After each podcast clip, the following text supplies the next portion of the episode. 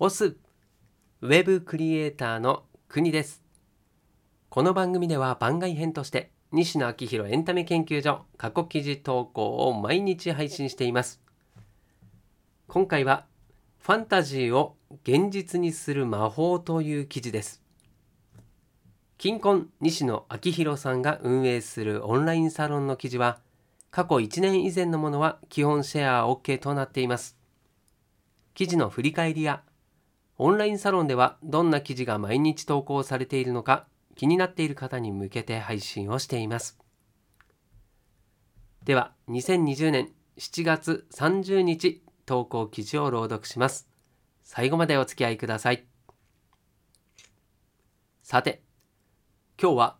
ファンタジーを現実にする魔法というテーマでお話ししたいと思います。皆さんが生きていく上で全く役に立たない内容です。最後に絵描きさんサロンメンバーにお仕事の発注があります。自覚がある嘘と自覚がない嘘。ディズニーランドや USJ が好きで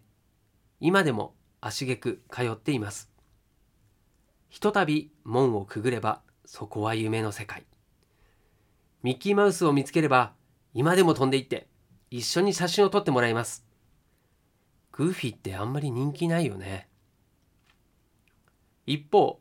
京都や金沢といった町も好きです。立ち並んだ木造建築を見るたびに、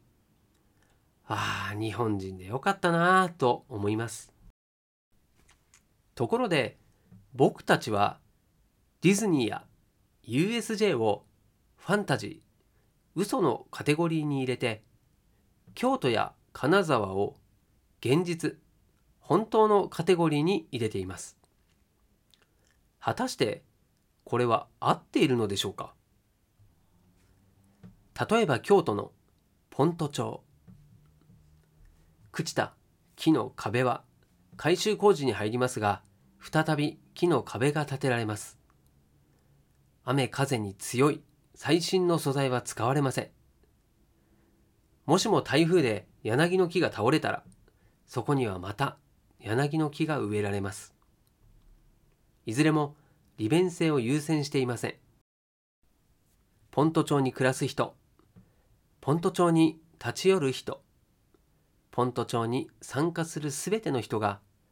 ポント町っぽい、おはポント町っぽくないという判断基準で町に持ち込むものと持ち込まないものを決めポント町という共同幻想を作り上げていますそれはディズニーランドのように誰か一人がついた嘘に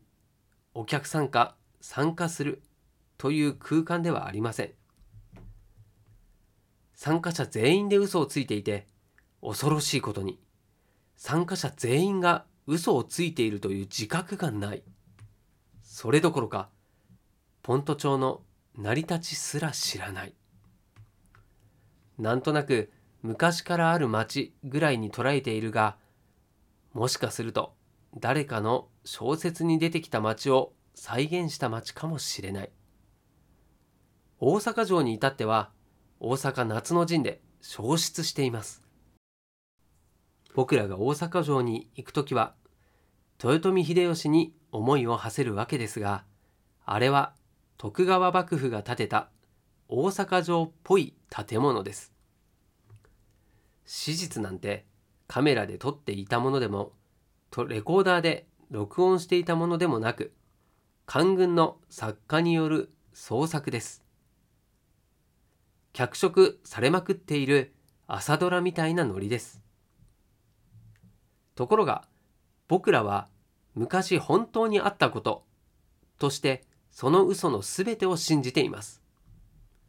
みんなが価値があると信じてしまったから本当に価値を持ってしまったお金のように。個人的に興味があるのはこっち側のたちの悪い嘘です。僕が作りたいのはテーマパークなどではありません。全員の嘘が本当になってしまった街です。ここを徹底的に作り込みます。嘘の中に本当を織り交ぜる。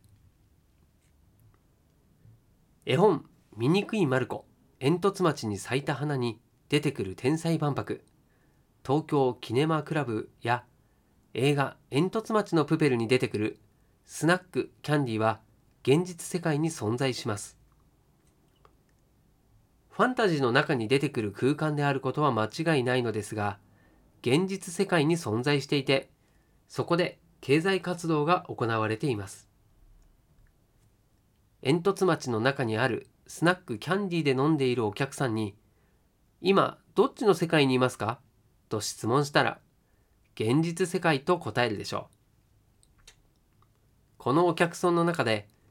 現実とファンタジーを切り分けているものは画面です。動画や画像の中の世界イコールファンタジーと整理しているのでここを整理できなくしちゃったら現実とファンタジーの境界線がさらに曖昧になって面白そうです。そんなこんなでここからは業務連絡です。ホームレス小谷くん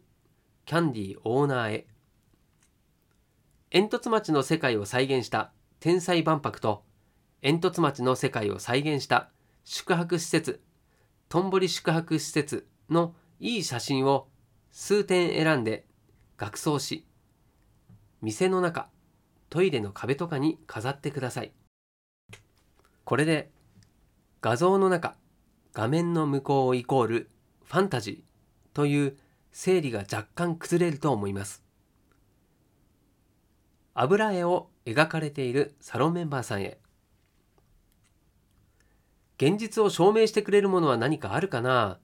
と考えたところ油絵風景画にたどり着きました。世界一般的なイメージとして油絵風景画は現実を切り取るものです。パリの喫茶店の店内にはセーヌ川の油絵風景画が飾ってあります。そこで油絵風景画を描かれているサロンメンバーさんにお願いがあります煙突町の世界を再現した空間に飾る用の煙突町の風景を描いていただきたいのです。こちらはきちんと仕事として発注したいので、ご自身の作品の画像を添付して、作品がまとめて見れるリンクも添付してもらえると嬉しい。コメント欄までご一報ください。ああ、素敵な絵を描かれてるなぁと思った方に、こちらからご連絡させていただきます。個人的に僕の家にも飾りたい。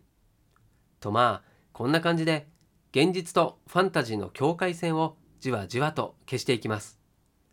いつかスナックキャンディーの壁に煙突町の風景画油絵が飾られているのを見つけた時は今日の記事を思い出してニヤニヤしてください。現場からは以上です。はい、ということで今日の朗読は以上です。実現しなかった煙突町という世界を実現していたことにしてその境界線を曖昧にすることでどっちが本当だったかわからなくなっちゃうという感じでしょうか。なるほど。それこそ100年後に煙突町が京都や大阪城のようになっていてもおかしくないですし時代の前後で何が起こっていかいたかなんていうのは時間が経つと基本曖昧になるものですしね。自分の人生すら覚えられていないポンコツ人間ですから自分がこうだと思ったことが真実なのかもしれません。面白いですね。はいということで今回も最後までお付き合いいただきましてありがとうございます。こちらの記事や朗読がたくさんの人に届くようシェアしていただけると嬉しいです。ではまた明日この場所でお会いしましょう。お届けは国でした。したくね。